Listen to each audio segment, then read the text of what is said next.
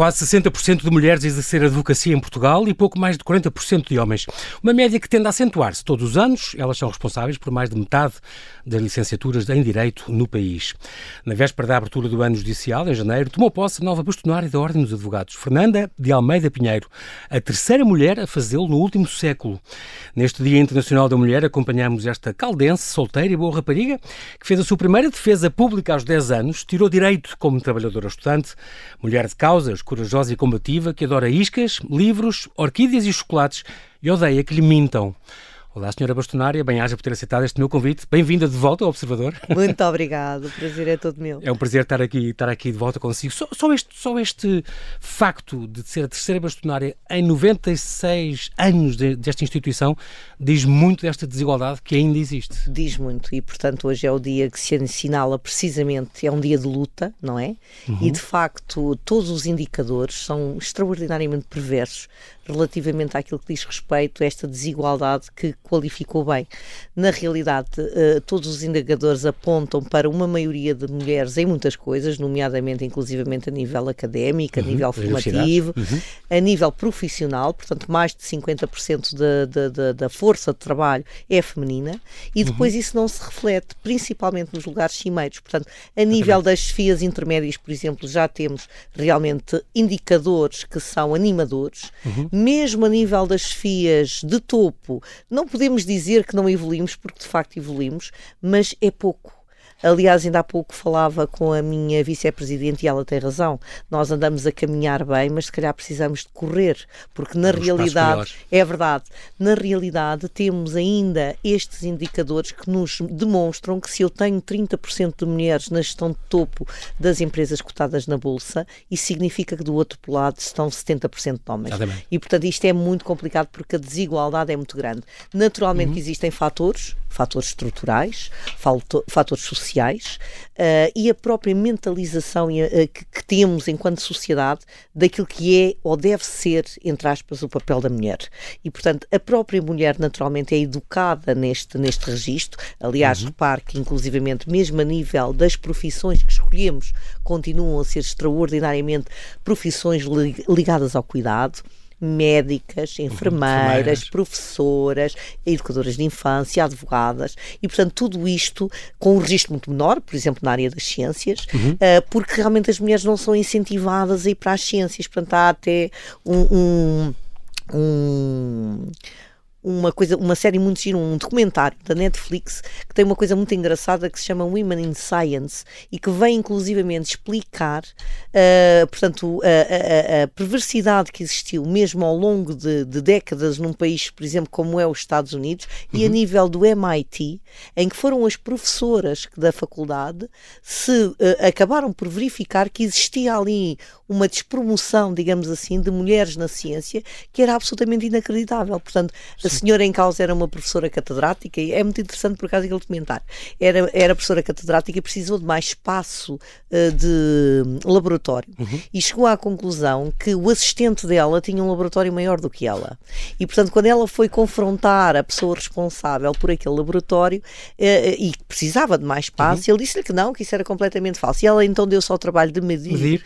todo todos os laboratórios e chegou à conclusão que, de facto, todos os laboratórios dos homens eram maiores que os das mulheres. E, portanto, ela depois, claro, que reuniu ali um conjunto de informação e foi confrontar o, o, o reitor, etc., da Universidade MIT. do MIT e ele acaba por reconhecer que é verdade, isto existe e nós temos que tomar medidas sérias para combater no século isto. No século XXI. Completamente. e, portanto, já, já não estamos a falar daquelas conferências de Solvay, que era a, a Marie Curie no meio de todos aqueles Exatamente. Ou aquele, ainda agora este filme sobre a NATO, Hidden Figures, que mostra um bocado disso, a força das mulheres matemáticas que levaram o homem à Lua. Exato, dizer, e que foram completamente esquecidas. Esquecidas. Nem casas de banho tinham para elas naquele edifício principal. Completamente, é ou é seja, a mulher tem ainda um papel, e claro que nós não estamos a falar daquilo, não podemos ter termos comparação com aquilo que se passa no Afeganistão, com aquilo que se passa claro, no Irão. Aquilo claro. é o extremo, não é? Portanto, Sim. isto seria hoje em dia um choque. É a Idade Média, não é? Exatamente, Sim. seria um choque para nós, uma realidade destas, claro. e é um choque e é inadmissível. É. No entanto, no entanto, eu acho que nós continuamos a ter a tendência para achar que o facto das coisas estarem escritas no papel, que depois têm respaldo na realidade. Exatamente. Não têm. Não é assim ainda, não é? Porque a própria mulher fruto da estrutura onde vive e da, da, forma como cresce e inclusivamente da própria sociedade assume esse papel. Portanto, muitas das vezes são as próprias mulheres que não avançam por várias razões, uma, da, uma das quais tem a ver com a exposição pública e repare que a mulher não pode estar no espaço público de acordo com a nossa sociedade da mesma Exatamente. forma que está o homem.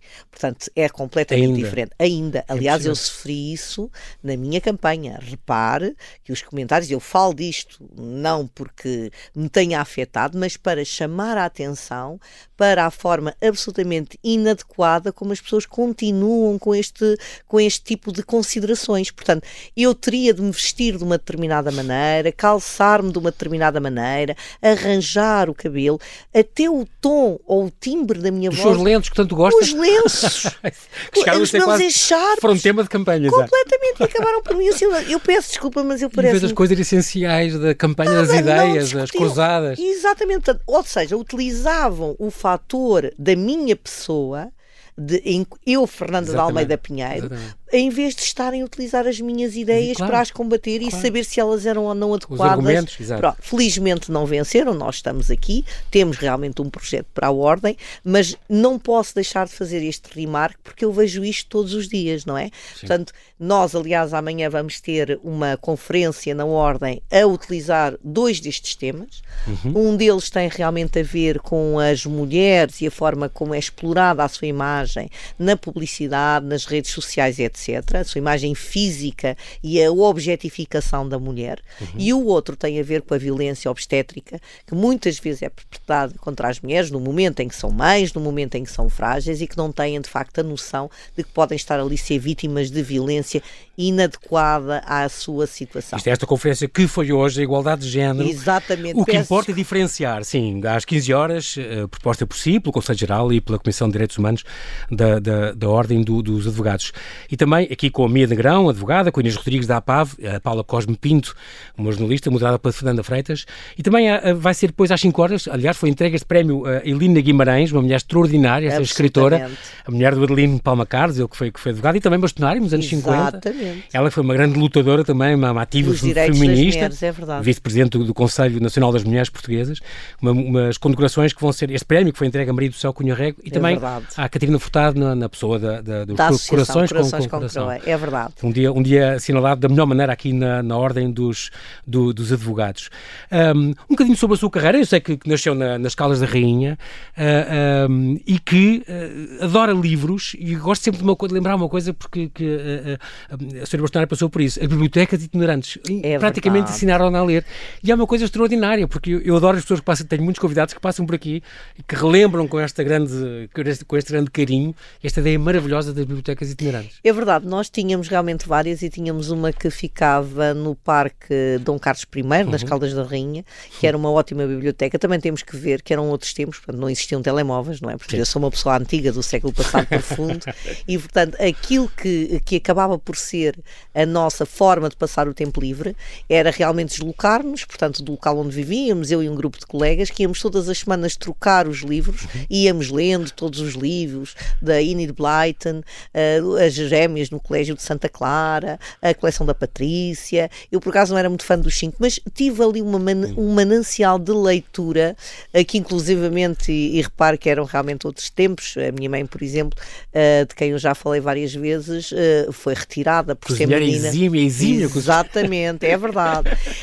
mas foi retirada da escola por precisamente ser menina. Portanto, era uma criança que a mãe precisava de ajuda em casa, portanto, uma realidade, Exatamente. veja, que mudou Exatamente. em duas ou três gerações. Mas mesmo a senhora Bastonária acabou por ter precisar, não, não conseguiu ir logo para a faculdade, não. teve que ser trabalhadora estudante, é verdade, ter, ter, é verdade. Na, na pousada, em Óbidos. E... Foi o meu primeiro local de trabalho, portanto, antes de, de, quando saí, portanto, do 12 ano, da, da, daquela que é hoje a Escola Secundária Raul Proença, uhum. uh, para nós era sempre conhecido como o, o liceu, o, o liceu. liceu, funcionava Caldas, nas Caldas na, ah. no parque, e depois foi para ali, eu fui estrear a, a Escola Secundária Raul Proença, e portanto, onde fiz toda a minha formação até ao 12 ano.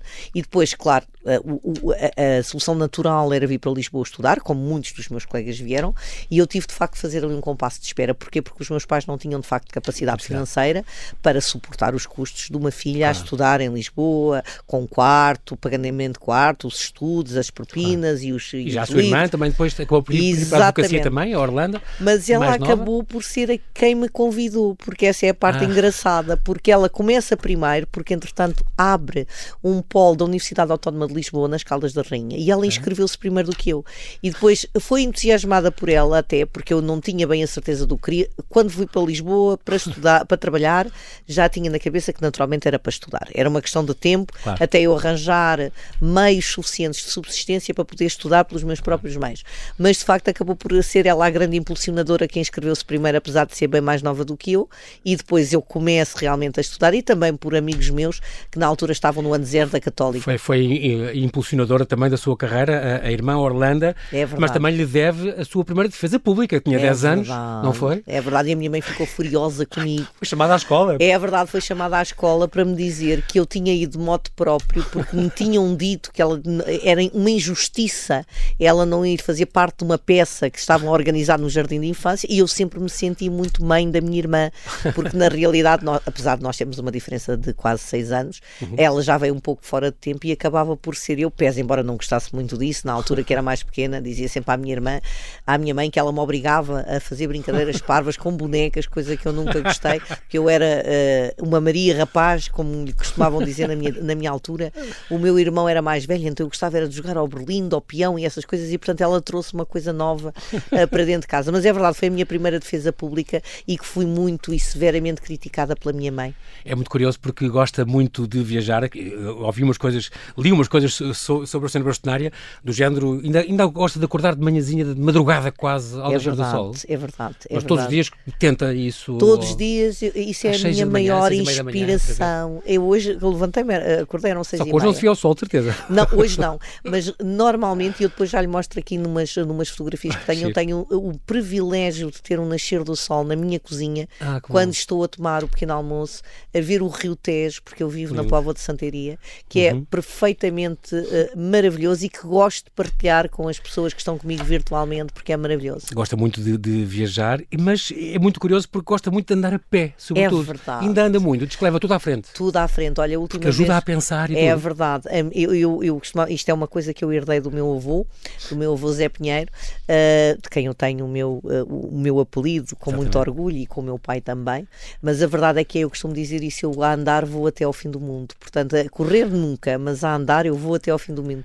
A última vez que estivemos fora, eu e a minha vice-presidente, ela ficou coitada, maltratada. É verdade, porque eu andei quilómetros e ela atrás de mim, pese embora estivéssemos as duas. É, é gosto muito, é uma coisa que me apazigua a alma, como eu costumo dizer, andar a pé.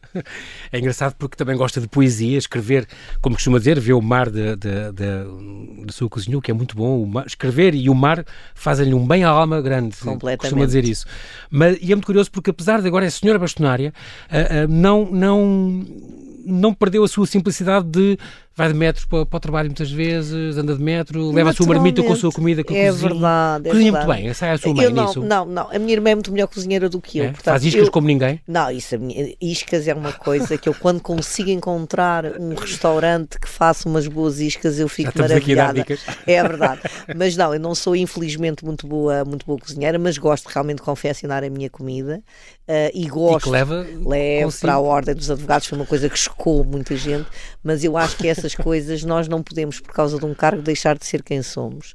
Muito e de facto, para, já e em primeiro lugar, e pese embora naturalmente eu tenha um senhor que me trouxe hoje aqui, que é motorista da Ordem, é muito, eu levaria muito mais tempo a chegar à Ordem se viesse de carro todos os dias, Sim. obrigando a que o meu motorista me fosse buscar a casa, do que metendo-me no comboio, que eu, como lhe disse, vivo na Póvoa de Santaria, tenho um comboio regional que eu apanho em 10 minutos, estou em Santa Apolónia, Incrível. e depois entro no metro e em 10 minutos estou na Ordem. Portanto, isso para mim é um tempo que eu jamais. De recursos, de dinheiro, completamente. De, de, ambiente, amigo do ambiente. Exato. E portanto recuso-me a fazer isso. Claro que o senhor, eh, o meu motorista, que é o senhor João, uh, anda comigo quando é necessário uh, em, ao serviço da Ordem dos Advogados, uhum. não comigo, mas com, claro. ao serviço da Ordem dos Advogados, e na, como trouxe hoje aqui agora, mas em regra não. Quando é necessário, muito bem. Quando não é Sim. necessário, eu ando muito bem de transportes públicos e também acho que é uma coisa que me faz bem. É uma pessoa também que muito atenta aos outros, faz voluntariado, nomeadamente é na comunidade de Vida e Paz, com os sem-abrigo, e também a acreditar, portanto, apoia a criança, conta histórias às crianças no IPO, por exemplo. Agora, ultimamente, isso não tem não sido tem tido possível. muito tempo, não, não, não, não, mas é- é, mas porque é nós estamos sem, sem, sem poder fazer isso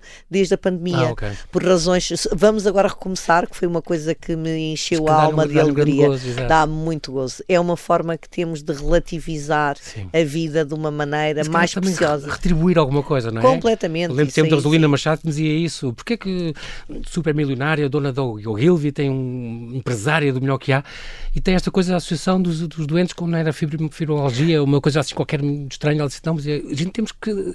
Tenho a sorte de ter um marido que eu amo, uns filhos extraordinários, uma vida, uma carreira extraordinária. dúvida T- nenhuma. Tantas coisas que Deus me deu e eu tenho que retribuir por alguém que não tem nada É o disso. privilégio, lá está. Exatamente. Nós vivemos uma vida privilegiada. Aliás, eu tenho, graças a Deus, muito boa saúde e, portanto, entendo que, eh, por acaso, foi um desafio que eu aceitei na acreditar e na altura Uhum. fui eu que os procurei até, porque gosto muito desta ideia de contar histórias às crianças. Aliás, Uhum. a Fernanda de Freitas tem uma ótima associação que é a Nuvem Vitória. Exatamente. Eu também cheguei a falar com ela porque eu acho que é absolutamente imperativo manter as crianças como crianças, mesmo perante uma adversidade tão grande. E de facto aquilo tinha uma aceitação e tem, eh, seguramente quando voltarmos a fazer, e um grupo imenso de pessoas que estão muito preparadas para isso e para contar histórias às crianças, que é um gosto. É um gosto fazê-lo. É curioso porque hum, tem esta é uma mulher crente em Deus, embora não seja católica praticante, mas uh, comoveu-se uma vez na Praça de, São Pedro ouvir Ah, o é Papa verdade. Francisco. É, É um verdade. homem extraordinário para este tempo, é? um homem é. certo para este tempo. É um homem extraordinário. Por acaso, Inspirador. tive, tive esse privilégio quando fui a Roma, na única Uhum. vez que lá fui, portanto fomos visitar o, o, o- Vaticano, Vaticano, claro. e de- deu- deu-se por acaso na circunstância quando vinhamos a, saber, a sair, percebi que estava muita gente reunida e era o Ângelos, não é? E então nós ficámos ali a ouvir, e é profundamente comovente a humildade daquele homem. Aliás, isso aconteceu-me duas vezes com ele. A primeira foi na altura ah, que, que nós tivemos a pandemia em que ele subiu sozinho com aquelas velas todas. É eh, absolutamente. ficou marcada para sempre, profundamente comovida. Ah, aquela imagem de humildade Incrível. perante a adversidade, etc. E ali achei muita piada porque ele agradeceu aos, aos fiéis que ali estavam e pediu-lhes humildemente que rezassem Sim, por por, ele. ele. Fiquei profundamente comovida e realmente caíram umas lágrimas pela cara. A humildade desse homem É uma coisa, como é que é o representante de Deus na Terra, não é? Como dizem, a pedir ajuda, no fundo. que é? rezem por ele. Ah, é, e portanto é muito, muito, muito comovente a figura do Papa Francisco. Muito bem. Uh, Candidatou-se então à, à Ordem dos- dos Advogados, está inscrita na Ordem desde há 20 anos, 21 anos, mais ou menos. Um, está muito ligada a este, a este mandato de, de, de Marinho e Pinto, uh, que, como costuma dizer, que ele abriu um bocadinho a Ordem dos Advogados a- a- para lá da elite da advocacia. É É, verdade. muito importante isso. Aproximou um bocadinho da- da- da- das pessoas, dos advogados, digamos assim, normais. Conseguiu arregimentar também estas 3.500 assinaturas para, para levar Fazer um referendo. A ordem, a ordem dos advogados a fazer este, este referendo sobre o sistema de, de- de providência. Um, estes, é engraçado porque em todo o que nós falámos já desta história da, dos bastonários, desde 1927, onde é, houve estas duas mulheres, Maria Jesus Serras Lopes, nos anos 90 e depois Elina Fraga, já dos anos 2014, 2016, é a terceira mulher eh, a, a liderar esta, esta, esta ordem. Eu, eu lembro sempre que eh, um, a primeira coisa que, que ocorreu e que contactou foi com este polémico uh, uh, relatório da- do Conselho, elaborado pelo Conselho Superior, que revela estes processos que andavam perdidos e que não sei o quê. Isto chocou-a logo ou, ou, ou- não? Ainda há 25 processos desaparecidos nesta quest- questão disciplina, questões disciplinares, não sei o quê. Eu, Seria normal estou- encontrar isto? Uh, não, eu encontrei coisas, uh, no meu entendimento, bem mais graves do que essas, não é? Portanto, e também já as reportei a quem de direito. Eu creio que. um, Provavelmente esses processos estão todos lá. Aliás, tenho a certeza que estão todos que lá. Estão é mal colocados, nos, Ah, no- ok. porque realmente Diz uma das Podiam-se ter perdido na mudança do sistema informático e... Eh, Não foi só a questão da, da- da mudança do sistema informático, é preciso ter a noção que, infelizmente, eh, o Conselho Superior, ainda hoje, e tal como os Conselhos de Ontologia, os processos são totalmente tramitados em papel. Sim. E muitas das vezes aquilo que acontece é que os senhores conselheiros levam os seus processos para casa e depois devolvem-nos. Eh, e depois os processos sobem ao Conselho Superior e depois descem aos Conselhos de Ontologia. E, portanto, muitas das coisas podem ter, e houve também essa migração eh, que, que, que falou eh, de, de- de programa informático. E, portanto, essas coisas, no fundo, não é essa a minha preocupação. Ali preocupam-me outras coisas, do ponto de vista da gestão da ordem, o estado em que encontramos certas coisas, mas isto é normal numa gestão gestão do dia a dia.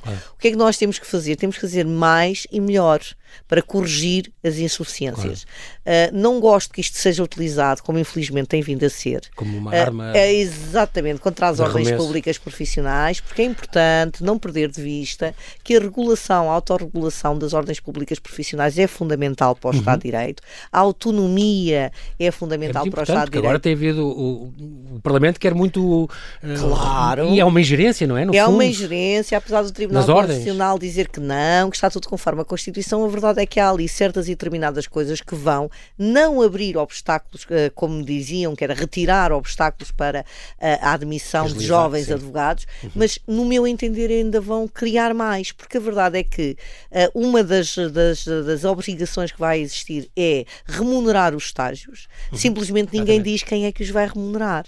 E se nós tivermos 85%, como temos, da advocacia uhum. em prática individual, que mal consegue sustentar a sua vida profissional e pessoal, é evidente. Como é poderão pagar estagiários? Se não houver uma ajuda, um subsídio, uma... Se o Estado não criar, por exemplo, estágios Bolsas. profissionais que, a que possam recorrer os estagiários, aquilo que vai acontecer é que ninguém vai ministrar estágios e depois nós vamos ficar. Dificulta muito... o acesso à, à profissão. Ora bem, e, portanto, isto é só uma das realidades. Claro. O órgão de supervisão, no meu entendimento, também não tem ali cabimento. São pessoas, uh, mais de 60% dos, uh, da composição desse órgão é uh, de não inscritos na Associação Pública Profissional.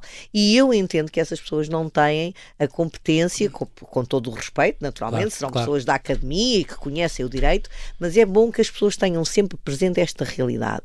Um licenciado em direito não é um advogado, não é um juiz, não é um conservador, não é um procurador, não é um notário essas profissões são profissões próprias, que têm o seu caminho próprio, que têm formação adequada para além daquilo que é um curso de Direito. Um curso básico de Direito, sim. Como é evidente. E, claro. portanto, muitas das vezes uh, as pessoas não compreendem que as vice Exatamente, as vicissitudes de cada profissão e as características de cada profissão, e a, e a profissão de advogado é altamente exigente, não é? É a uhum. única profissão que existe com custódia constitucional, está expressamente uh, uh, mencionada na Constituição, da República, uhum. e a verdade, por exemplo, ainda esta semana falando-se do estágio, se tivemos 80% de, de, de, de, de chumos, infelizmente é o caso, mas há várias razões para que isso aconteça, e isso acontece também em todas as outras profissões reguladas, se verificar buscar quando abre um concurso público para a admissão no SES, temos o mesmo índice de chumbos. E, portanto, aquilo que eu acho é que isto está a ser utilizado também de uma forma perversa,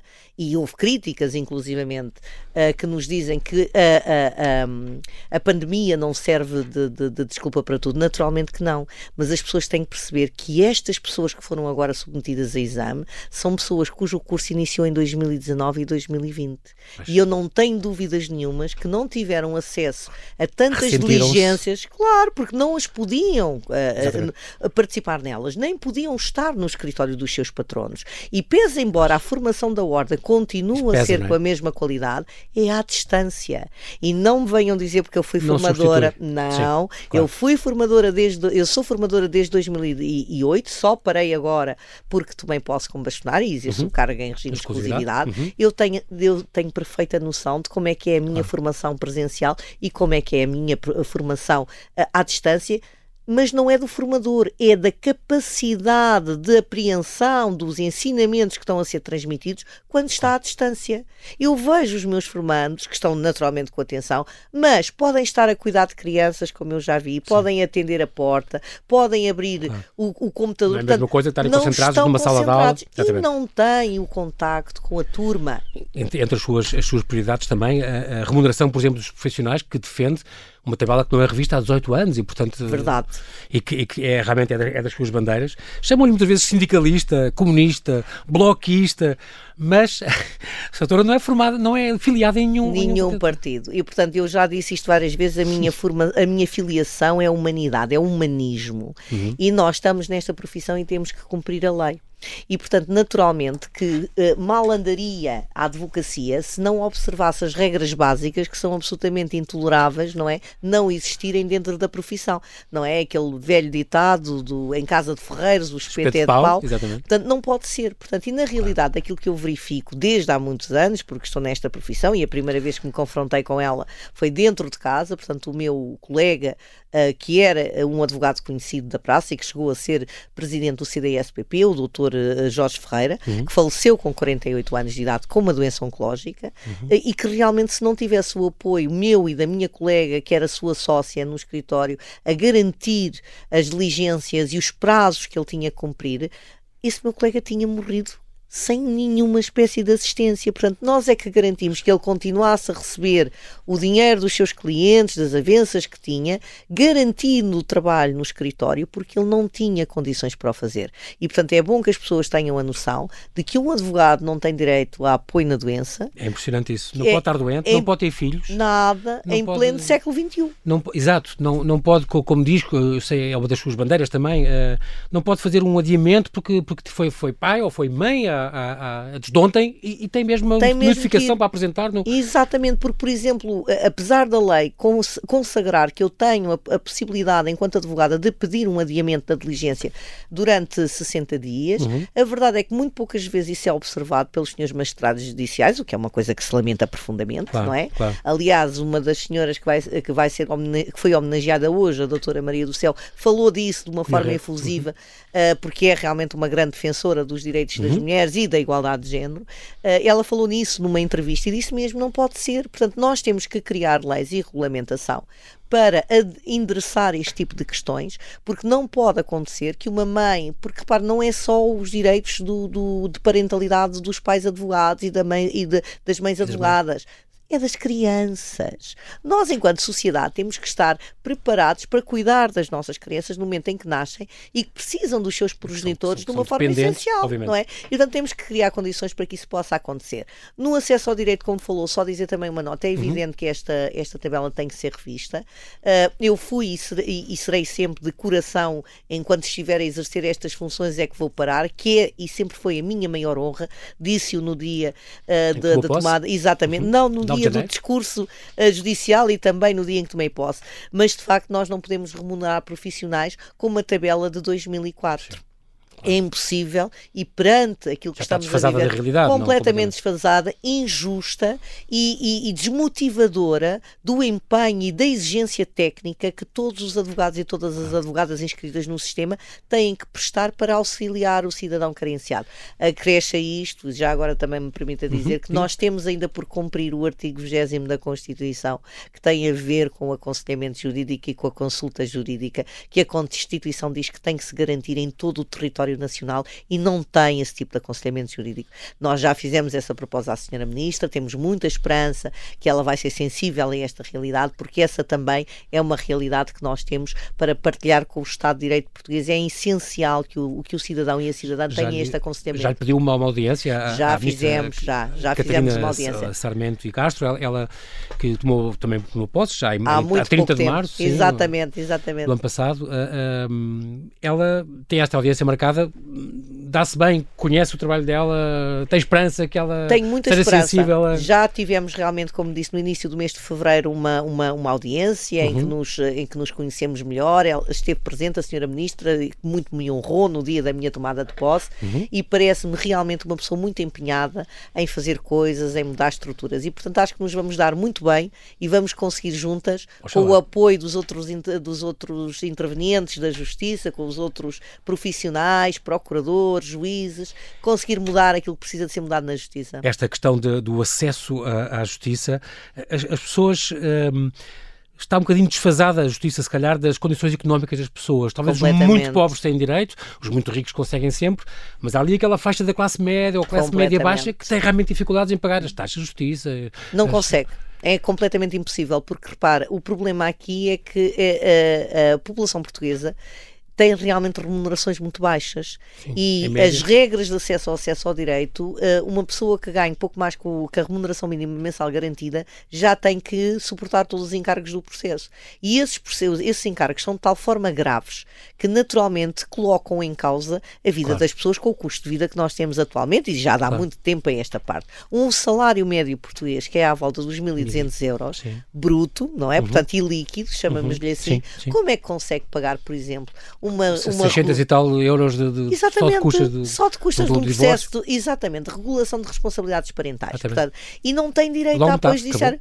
Pronto. É assim, vão permitir-lhe que Mas pague podia indexar ao, ao, aos, aos é a nossa era pretensão, ideal, é? Era a nossa pretensão e, aliás, foi isso que sugerimos à Sra. Ministra, que esse pagamento fosse faseado de uhum. acordo com a capacidade financeira de claro. cada um, tal como pagamos impostos, pagar Exatamente. as taxas de justiça. É uma solução possível. O, como está, não pode continuar e por isso nós temos que trabalhar em conjunto para encontrar uma solução tão breve quanto possível para garantir o verdadeiro acesso à justiça das populações. Tem outras, tem outras bandeiras suas, digamos assim, a criação de canais de denúncia, por exemplo, para, para, para vítimas de, de, assédio no exercício da profissão e, por exemplo, o apoio jurídico aos reclusos, é uma coisa que também, também. pela qual se bate. É verdade, porque nós entendemos que os reclusos estão completamente eh, desprotegidos do ponto de vista do aconselhamento jurídico e também até do ponto de vista da reinserção social, que tem que ter realmente uma atenção. Também já recebemos o, o, o sindicato do, do, do, dos técnicos de reinserção social que nos apresentou também um elenco de, de, de, de preocupações, uh, até na forma como são feitos os projetos de vida depois da, da, reclusão, a recuperação destas pessoas, o cumprimento de penas acessórias, a forma como são ou não adequadas e são feitas por técnicos devidamente habilitados a fazê-los uhum. e, e, e, de facto isso não se verifica porque com esta questão da mobilidade o que muitas vezes acontece é que vêm técnicos de outras áreas que não têm competência funcional para para tratar daquelas questões e que acabam por fazê-las e isso naturalmente penalizando o próprio recluso e o cidadão que precisa de ser reinserido socialmente porque é esse o fim das penas. Tem, tem a noção de que uh, a lentidão da justiça, o povo em geral tem um bocadinho a ideia que, que, a justiça é uma coisa lenta e que os grandes escapam sempre, os grandes processos de corrupção prescrevem sempre. Não é verdade que assim seja, mas há uma coisa que tem que ser dita e isso é verdade. Isso representa uma ínfima parte, já, já o disse várias vezes, uma ínfima parte da realidade jurídica que este país tem. Uhum. Naturalmente que os grandes processos, aquilo que nós gostamos de chamar os mega processos, sim. são sempre muito complicados, têm sim, muita, uma elevada complexidade técnica. Sim, e naturalmente que isso carece de recursos mas também os outros, que são os processos normais, uhum. levam demasiado tempo. Portanto, não é admissível, e nós sabemos que isto é uma realidade, por falta de funcionários, e repare que os senhores funcionários judiciais encontram-se neste momento a fazer uma greve, têm razões Exatamente. para isso. É correta aquela greve.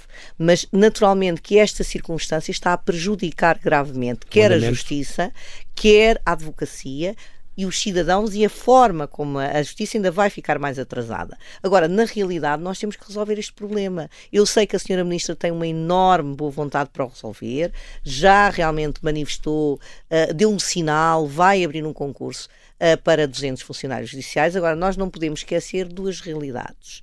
É que 200 funcionários judiciais, no momento em que este ano se prevê a saída de 300 para a aposentação. Não vai colmatar a falta? Não vai colmatar. Uhum. Depois, e por outro lado, temos os senhores funcionários judiciais extraordinariamente envelhecidos na profissão têm em média 57 anos em, em algumas comarcas. Depois é um trabalho extraordinariamente. Isso também os desfaz da, da realidade. Completamente. É? Por um lado, sendo juiz, tem pessoas, deve ser uma pessoa já com alguma experiência, não sei o quê, não podem ser miúdos uh, recém-formados. Não pode, exato. Por outro lado, sem 70, 60, 70, quase 70. Não conseguem, porque o ritmo de trabalho. Exatamente. E a falta de recursos é tal que. O dia a dia de hoje. Exatamente, mas já agora devo-me dizer-lhe uma diga, coisa. Diga. E isto tem a ver, eu sei que a senhora Ministra está a reestruturar a carreira e já o prometeu publicamente que este ano vai tratar do estatuto uh, profissional do, uhum. dos senhores funcionários judiciais, mas a verdade tem que ser dita, este concurso é aberto com uma remuneração base de 846 euros. Isto também não atrai? Ninguém. Imagine que vive aqui em Lisboa, tem a sua casa aqui em Lisboa, Sim. concorre para ganhar 846 euros e é colocado no Algarve vai ter que pagar a sua casa, vai ter que duplicar as suas despesas e vai receber esta remuneração. O que acontece na maioria dos casos, como já aconteceu no passado, é que depois estes concursos ficam desertos, porque as pessoas quando percebem o grau de responsabilidade que têm, Exatamente. a competência técnica que não lhes é exigida, ao, não corresponde a uma remuneração. E portanto todas estas coisas têm que ser revistas Exatamente. e têm que ser revistas pelo Ministério das Finanças. Eu vou-lhe só dizer esta última coisa que é também um chavão meu, Diga. que tem muito o costume de dizer que a justiça custa muito caro. Não.